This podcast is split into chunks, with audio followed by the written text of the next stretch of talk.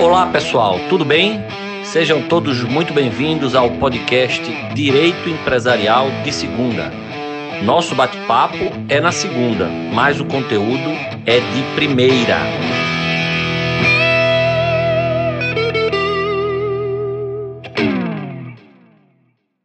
Olá pessoal, tudo bem? Vamos começar mais um episódio do nosso podcast Direito Empresarial de Segunda. No episódio de hoje, eu converso com Hélio Beltrão, que é empresário, presidente do Instituto Mises Brasil e colunista do jornal Folha de São Paulo. O tema da nossa conversa será ESG, tema que está na moda há algum tempo e parece não estar recebendo, pelo menos na minha opinião, uma devida análise crítica. Né? E foi por isso que eu convidei o Hélio para esse bate-papo. O Hélio é uma das poucas pessoas a fazer críticas a essa modinha ESG. Tem escrito na sua coluna na Folha de São Paulo alguns textos, né, colocando ali o dedo na ferida. Hélio, primeiramente, muitíssimo obrigado por ter aceitado aqui o, o meu convite e encontrado um tempinho aí na sua agenda para conversar com a minha audiência sobre esse assunto. Eu estou muito feliz e honrado com a sua participação aqui no podcast. André, o prazer e privilégio é todo meu. Você sabe que eu sou grande admirador seu, somos amigos há muito tempo, então sempre terá um tempo, sempre que você quiser. Obrigado, meu amigo, obrigado. Hélio, então vamos começar é, primeiro explicando aqui para o pessoal que nos ouve o que é esse movimento ESG, né? essa sigla aí, o que é que ela significa e o que é que representa esse movimento, essa agenda ESG é, de que tanto se fala aí nos últimos anos. André, o ESG significa uma defesa do meio ambiente, environment, letra E, social, letra S, e governança, letra G. Né? Isso é uma sigla que já tem uns 5, talvez um pouco mais de tempo, 10 anos, que ela vem crescendo de importância, esse movimento, uh, cuja defesa é dizer, olha, as empresas têm que fazer essas coisas que são importantes ou essenciais ou bacanas, né? Dependendo de, do que, da iniciativa que você olhar, pode ser uma das, das três coisas. É, e, e, e, isso, quem vai ser contra, né? claro, é, meio ambiente, é, social e, e, governança, todos somos, somos a favor. É, o problema é que, hoje em dia, esse movimento é, cresceu de uma tal forma é, e essas pessoas que estão advogando, muitas delas estão advogando que a empresa deva fazer essas coisas bacanas que a sociedade não faz, o governo não faz, o processo político ainda não, não chegou lá. Então a empresa tem que ser o veículo para fazer essas iniciativas, independente de se isso gera valor para a empresa ou não. E aí é que vem o perigo, porque se não gera valor para a empresa, você começa a estar tá fazendo caridade com o dinheiro dos outros.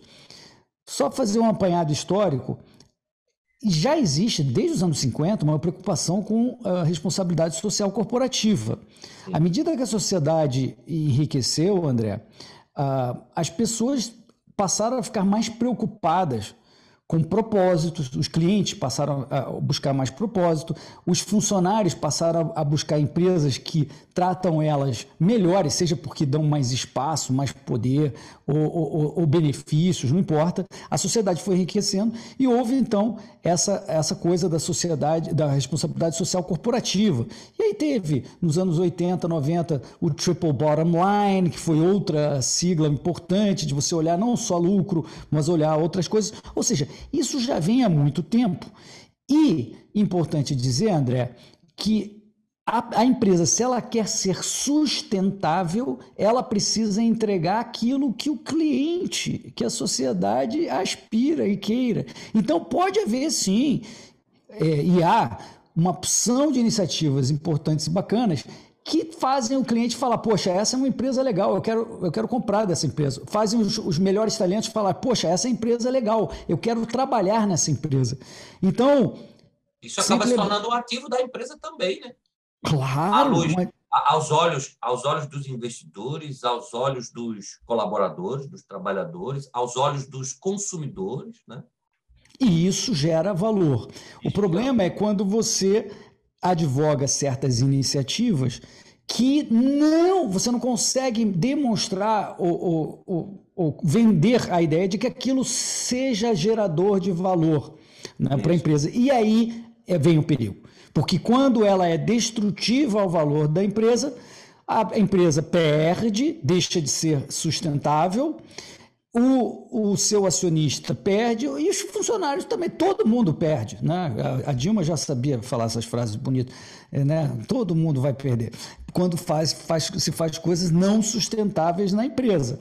André, uma coisa importante das pessoas entenderem, é, eu sei que a sua audiência, a maioria é do setor de direito, nem todo mundo é, conhece como se atribui um valor a uma empresa. Né? É. Que é o que a gente está dizendo aqui, é coisas que geram valor. Pô, o que, que você está falando de valor, Hélio? O valor da empresa, ele é basicamente derivado, André, segundo a teoria de finanças, e aceito por todo mundo, ou quase todo mundo, talvez os comunistas discordem, é, ele é derivado da capacidade da empresa de gerar caixa ao longo do tempo, né? então, de ter custos uh, controlados, vender mais, e também que esses fluxos de caixa, essa caixa ao longo do tempo, tenha um risco baixo. Então você pode gerar valor para a empresa vendendo mais, cortando o custo, atraindo melhor o seu cliente, tratando cada vez melhor o seu cliente e também tendo uma boa reputação, né, cumprindo sempre a lei, sendo uma empresa ética que respeita a sua comunidade local, mas não que faça caridade com o dinheiro do acionista, porque aí você está usando, você está aumentando o seu custo, por exemplo, e está diminuindo o caixa. Então você está se tornando menos sustentável. E aí é que mora o perigo. Este movimento ganhou tanta força que uma opção de gente está achando que a empresa tem que ser um veículo social independente do valor, levando no absurdo, é uma analogia um pouco exagerada, mas para a pessoa entender. Quando o Chaves na Venezuela assumiu o governo, ele falou: "Eu vou fazer a PDVSA, a nossa Petrobras venezuelana, fazer política social dentro da empresa. Afinal, este é o propósito das empresas. Então, eu, já que eu sou o controlador da PDVSA, eu vou botar lá dentro o Bolsa Família, uma opção de outras coisas. Não precisa nem dizer o que aconteceu com a sustentabilidade da PDVSA. Né? Foi para o saco, basicamente. Embora seja a empresa com maior reservas do mundo e que tinha uma produção espetacular de sei lá, 3 milhões de barris algum tempo atrás, hoje produz 400 mil barris, uma coisa assim, tá certo? É, ele destruiu a sustentabilidade da empresa, fazendo, como, como acionista, né, controlador, que era o governo venezuelano, fazendo coisas que ele achava bacanas, e que são até, na cabeça de muita gente, importantíssimas. Olha, quem vai ser contra o Bolsa Família? Mas aí você está punindo a empresa, seus acionistas, seus funcionários e, e a perenidade da empresa. É, tem um meme, a gente vive a era do, do, dos memes, né, da internet, tem um meme que, não sei se você viu, eu acho que até o Elon Musk que compartilhou e gerou a maior polêmica, que era um meme que alguém perguntava assim, acho que até aquele meme do The Rock, é um, é um meme do The Rock, que ele está num táxi, alguma coisa assim, não sei, que ele pergunta assim, o que é SG? Aí a resposta é assim, é um, é um indicador para medir o quanto, o quanto sua empresa adere às pautas da, da esquerda, né? segue a, a agenda, a agenda da esquerda. É, o, o, quanto de, de acurácia há aí nesse, nesse meme, na sua opinião? É isso mesmo? Assim, a gente sabe que a, a, a esquerda ela tem uma, uma predominância em diversos é, setores, digamos assim, importantes da sociedade. A classe artística, historicamente, é de esquerda, a imprensa tal. Ah, e será que isso a ESG é, então, um movimento que é, é, mostra que essa pauta, essa, essa pauta predominante aí da, de uma agenda de esquerda chegou no mundo corporativo? Pois é, André, é exatamente isso, na minha opinião. A esquerda ela é muito uh, eficiente em perverter certas instituições na sociedade. Ela entendeu que não é só o processo político que importa. Né? E o processo político, muitas vezes, pode ser extremamente complexo para eles conseguirem controlar, como a gente vê no Brasil, que tem centrão, tem oposição e tal. Então, eles encontram meios alternativos para fazer a, a, sua pauta. Então, eles já tentaram perverter a família, eles pervertem a academia, são instituições importantíssimas. Agora, na minha opinião, sim, existe uma tentativa que não vai dar em nada, na minha opinião, no médio prazo, de perverter a lógica do lucros e perdas da empresa, de perverter a empresa, a instituição e empresa, que deve estar lá e cuja responsabilidade social, segundo Friedman dizia há 51 anos, no famoso paper dele, a responsabilidade social corporativa é aumentar os seus lucros, que é a mesma coisa que o que eu estava dizendo antes, aumentar o seu valor. Não é só lucro, o Friedman não quis propriamente dizer isso, na minha opinião, ele quis dizer aumentar lucro ao longo do tempo com um risco menor. Né? É, essa é a responsabilidade é, social corporativa e ela, no fim do dia, vai acabar ganhando, porque no fim do dia isso vai bater no bolso de alguém que está falando: Ué, papai, você está usando, cara, você é da empresa, CEO, board, conselho de administração, estão fazendo caridade com o meu dinheiro aqui. Em algum momento isso vai dar um problema. A gente pode depois falar um pouco mais sobre isso. Eu quero falar sobre isso agora, então, porque uma vez me perguntaram isso numa caixinha de perguntas do Instagram. E eu falei justamente isso, né? Eu, eu, eu, sou um cara que tem uma, uma visão bem, bem crítica também a esse movimento SG como você. E eu falei, olha, isso é, é, é meio preocupante, mas eu acho que o próprio mercado vai dar um freio de arrumação nisso uma hora ou outra. Né? Uma hora isso vai bater no bolso de, de muitas pessoas tal, e o próprio mercado vai vai acomodar isso, vai, vai dar um, um freio de arrumação. Então, pelo que eu entendi agora nessa sua última resposta, você também pensa isso, né? Você acha que é, eles não, não vão conseguir é, é, com que essa agenda desnature a lógica do, do mercado, que é, como você disse, o mecanismo de lucros e prejuízos. Né? Uma empresa ela não se mantém sustentável se ela é, coloca o, o, a perseguição de uma agenda, às vezes ideológica, tudo é, acima da sua sustentabilidade, acima da sua lucratividade. Então, você também acha, você também tem essa minha visão, que isso é uma moda que, que não vai é, é, vingar. Concordo 100%. Não vai vingar no médio prazo, mas vai levar um tempo e a gente está vendo isso acontecer. No fundo, André, para eles. O pessoal vai perder um dinheirinho ainda nesse caminho. Vai perder um bom dinheiro. Para eles conseguirem perverter isso, eles têm que revogar o sistema de preços. É, a gente que estuda Ludwig von Mises entende que os, os preços eles são sinalizadores daquelas coisas que estão ou faltando ou sobrando. Então você seguia pelos preços para saber o que, que eu preciso para atender os desejos de um cliente né? e também ganhar dinheiro com isso, entregando algo de valor para ele. Então, enquanto persistir essa lógica do sistema de preços, André, eu estou dando dica aí para a esquerda, viu? Olha aí, eu estou dizendo o que, que eles precisam fazer para conseguir ganhar. enquanto persistir o sistema de preços, ainda que tenha uma ou outra intervençãozinha aqui e ali, é, mas se em grande medida o sistema de preços estiver funcionando, é, vai vingar a lógica empresarial que faz o seguinte: todo mês, todo mundo já calcula lá lucros e perdas, o que, que você vendeu, o que, que você teve de custo, e aí você sabe o que você precisa produzir, o que você precisa deixar de produzir, quantas pessoas contratar, e assim ir, ir se perpetuando, gerando valor para a empresa e, por consequência, para os seus clientes em primeiro lugar e para os seus acionistas em segundo lugar.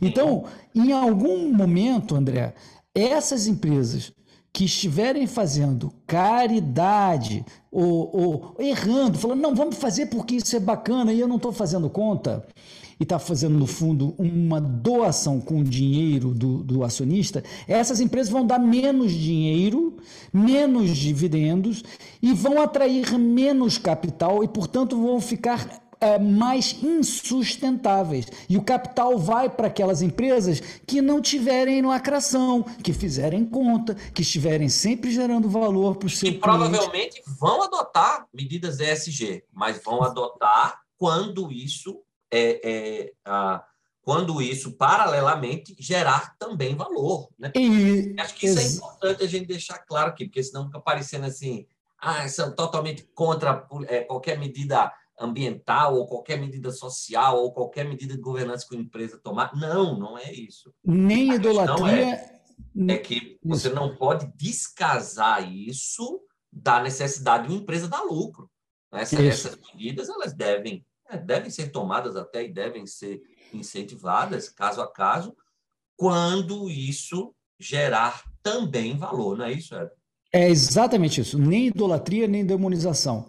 É, algumas pessoas entendem é, essa lógica falando, não, enquanto a empresa tiver lucro, tudo bem. Não, é como você falou, André, é caso a caso. Você tem que demonstrar.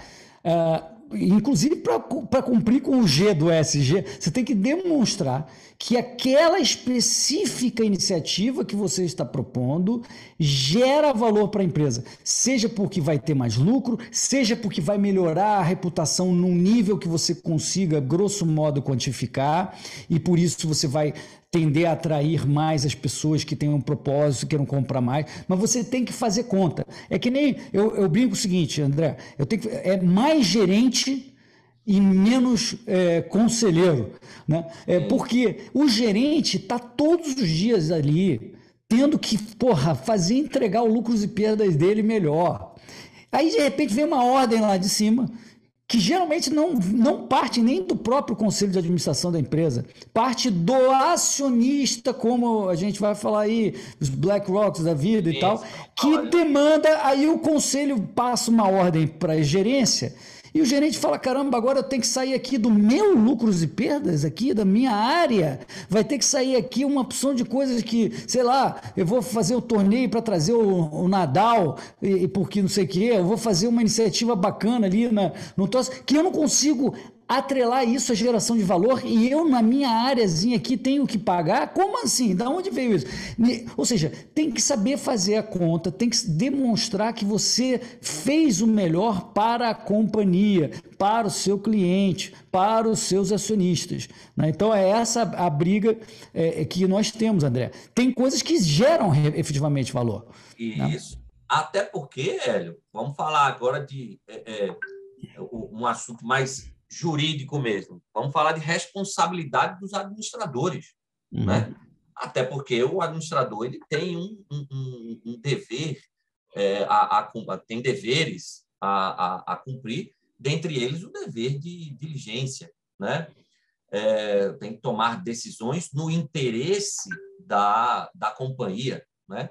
É, como é que você vê isso? Como é que você vê a, uma eventual reação, digamos assim, é, jurídica mesmo, contra esse movimento nesse sentido. E aí a gente já pega o gancho para falar do tema que você abordou aí numa, numa de suas colunas é, recentes da Folha de São Paulo, que foi sobre a notificação que diversos procuradores, acho que quase duas dezenas de, de procuradores estaduais americanos, né, os, os é, é, attorneys americanos, acho que foram 18 estados, se não me engano, que fizeram uma, notificação ao CEO da BlackRock, né?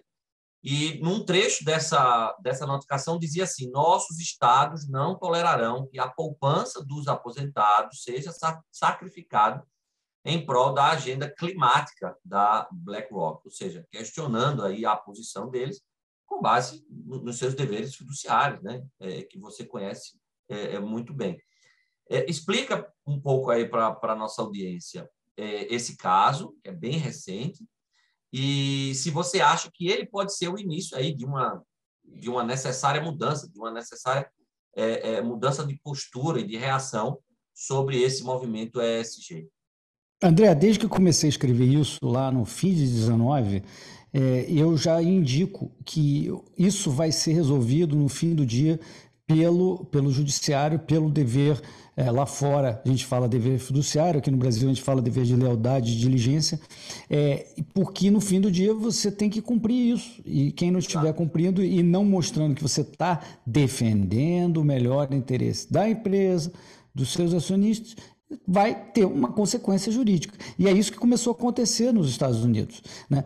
Os países anglo-saxões, de ordenamentos jurídicos uh, anglo-saxões, André, uh, tem uma, uma, uma cultura do dever fiduciário muito mais forte do que uh, o nosso, por exemplo, de lealdade e diligência, é mais fraco. Tá? Uh, é, e, e, lá fora é muito pesado. Então vai começar lá por fora. Né?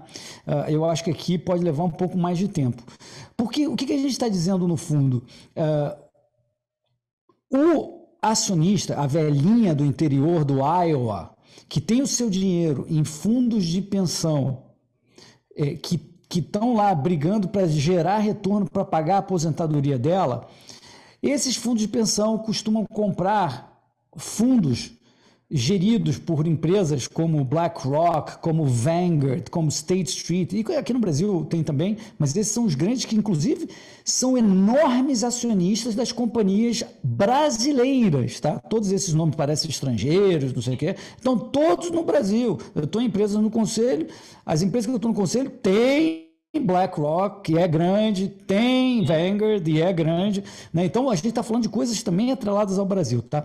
Então, a velhinha vai investir num fundo de pensão lá, os 401ks delas, aquelas estruturas de, de pensão americanas, eles investem esses fundos de pensão em fundos da BlackRock e tal, e aí a BlackRock vai fazer investimentos é, é, variados.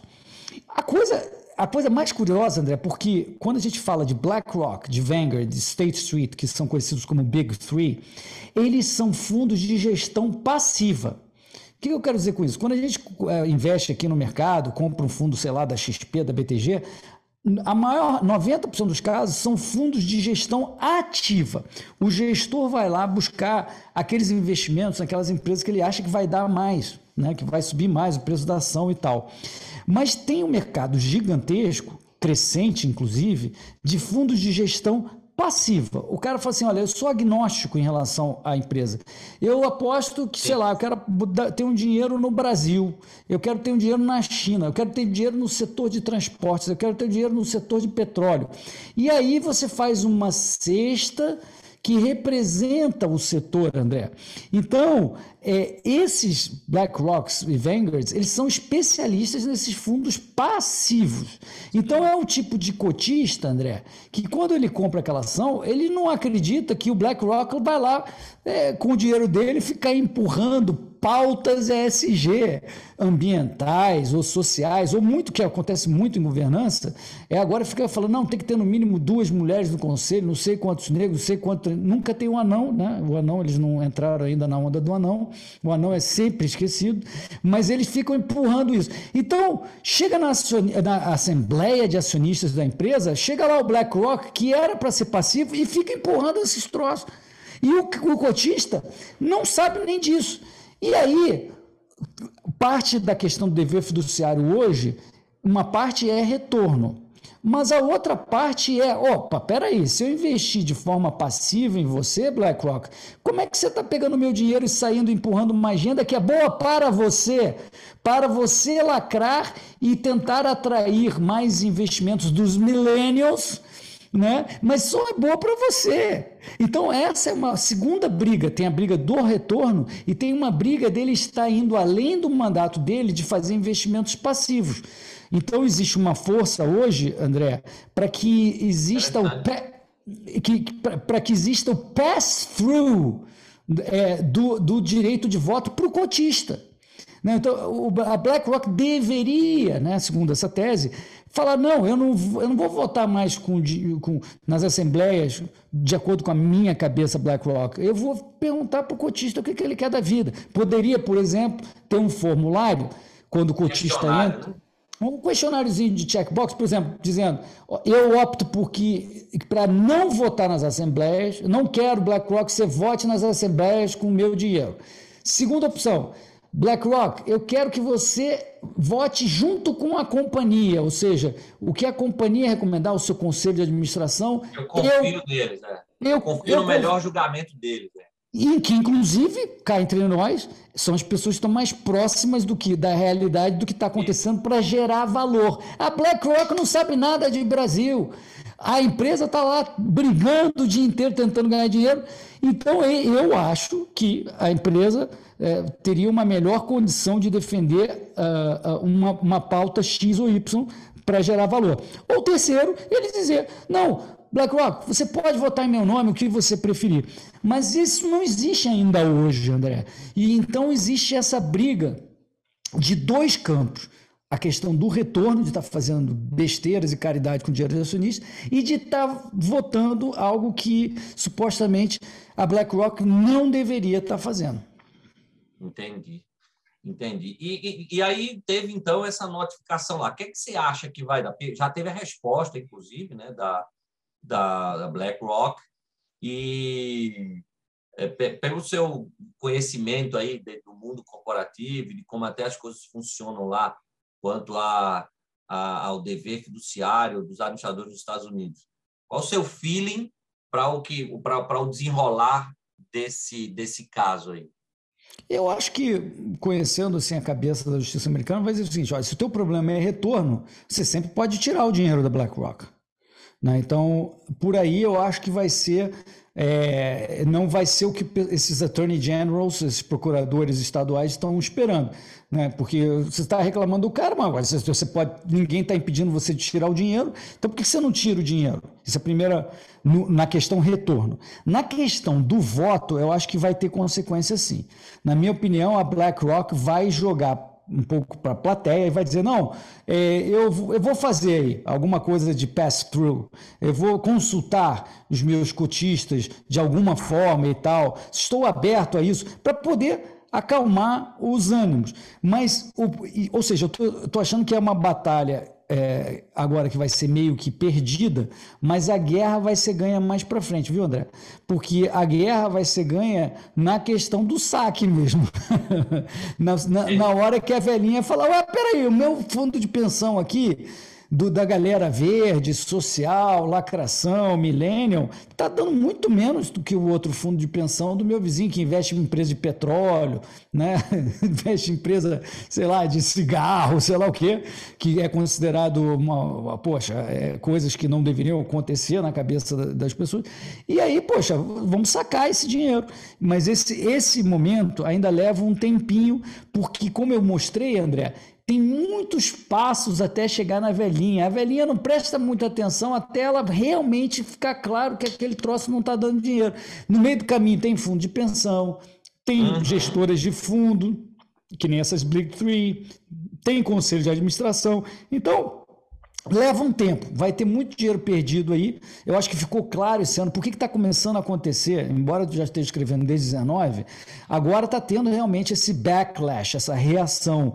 Porque as pessoas viram, peraí, viram o um negócio da crise energética, André. Falaram, poxa, é, a Saudi Aramco, que é a maior companhia de petróleo, recentemente, numa conferência uh, no Texas, ela disse o seguinte: olha aqui, há dois anos atrás eu estava aqui nessa conferência e vocês todos aí falaram: pare de investir, de produzir petróleo, porque tem que fazer a transição, não sei o que e tal. Aí agora eu chego esse ano, tá todo mundo aí falando para investir o máximo possível, que está precisando de mais petróleo, de gás, não sei o quê. Poxa, vocês podem tomar uma decisão, afinal, do que, que vocês querem da vida? Ou seja, está vendo uma. O pessoal entender, entendeu? Que só um negócio vindo lá de cima, falando que é bacana fazer a transição, sem levar em consideração as consequências consequências, pode dar tudo com os burros na água. É, e é, é complicado. E aqui no Brasil, a gente já tem alguns, alguns movimentos que eu entendo preocupantes. Eu não sei se você viu, a, já se começou a falar, já se publicou, aí acho que algo no valor, sobre a necessidade de você, por exemplo, impor que empresas tenham é, é, conselheiro independente ESG. A gente está vendo uma série de coisas.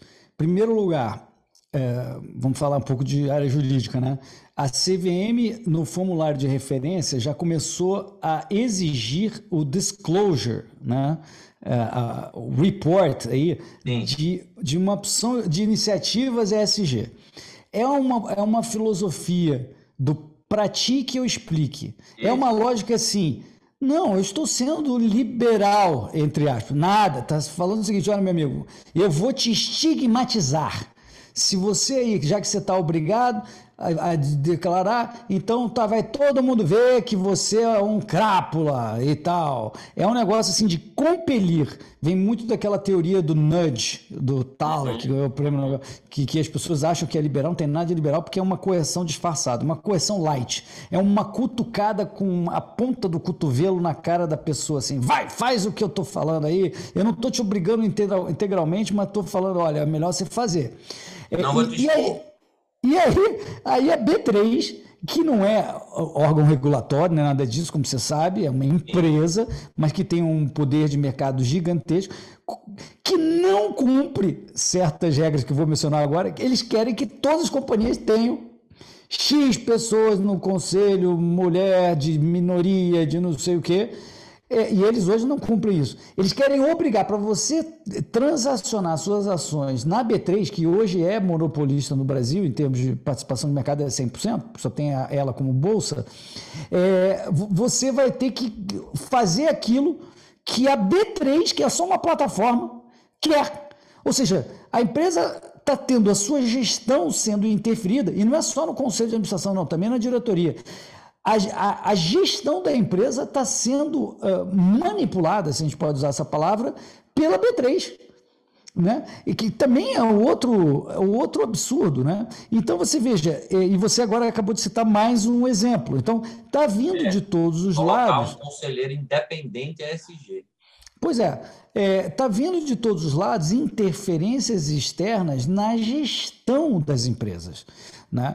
É, e isso é muito negativo, na minha opinião, é, porque a empresa não é um, não é um comitê setorial da, da população brasileira. É, a, o, o, Conselho de Administração não deve fazer isso. O Conselho de Administração é um órgão da administração importantíssimo que busca questionar o management, vigiar, agregar valor e, e, isso não se dá por cotas, não deveria se dar por cotas, deveria se dar por mérito ou porque aquilo é o que agrega mais valor para a empresa, né? seja mérito individual ou porque aquilo é bom uh, em geral para a empresa. Né? Então, quando você começa a fazer cotas da sociedade porque você acha que isso é, é bacana, de novo, você está indo naquilo, André, que a gente falou antes da esquerda, que é. a esquerda não quer enfrentar o processo político e mudar a lei, acha que não vai conseguir mudar a lei, então tenta enfiar por outros âmbitos uma regra, uma norma, né, como você diz no, no meio jurídico, a parte da, da, do processo político. Então, esse é o, o truque, é, e esse é o perigo. Né? A empresa não deveria ter essa interferência desses pseudo-reguladores, desses, como a B3, que não é nem nada, nem, nem que, não é nem como a CVM, que é um órgão regulador do setor. Ah, ou seja, são formas de interferência, na minha opinião, de cunho socialista nas empresas. É, e se vier pelo processo político também, eu, eu, também acho também acho preocupante e temerário, né? Se isso amanhã vier por, por meio de alteração nós vamos ser, nós vamos ser os... das empresas, é, não, não, não me parece também uma, uma medida adequada, não. Não, não é. E nós vamos ser os primeiros a nos opormos né, a qualquer tipo de interferência é, nas empresas. Mas o que eu quis dizer, André, é que eles querem até ah, sim, sim. nem passar, nem é. passar pelo processo político. No processo político eles vão perder, na minha opinião. Né? Uhum. É, mas se tiver qualquer tipo de, de maluquice desse tipo, nós vamos nos opor, claro. Mas eu acho que eles estão tentando atalhos para nem ter que enfrentar o processo Dá um político. mais aí, né? É, é isso. É isso. Hélio, eu acho que ficou claro aqui para todo mundo, né? não só o que é esse movimento ESG, mas também assim a, a visão crítica que é, é preciso ter sobre sobre esse movimento. Acho que também ficou claro que não há nada aqui, é, é, na nossa opinião, contra a, a empresa ter boas práticas ambientais, sociais e governança, não é isso. É, é, é pelo contrário, né? É, é, é isso ser imposto ou isso ser feito sem considerações, sem preocupações com a, a geração de valor, com a necessidade de a empresa ter lucros, dar retornos a seus investidores, é, etc. Né? É, enfim, acho que ficou muito claro. Muitíssimo obrigado. Parabéns assim pelos seus textos sobre esse assunto. Né? Foi por isso que eu te convidei aqui para falar sobre isso.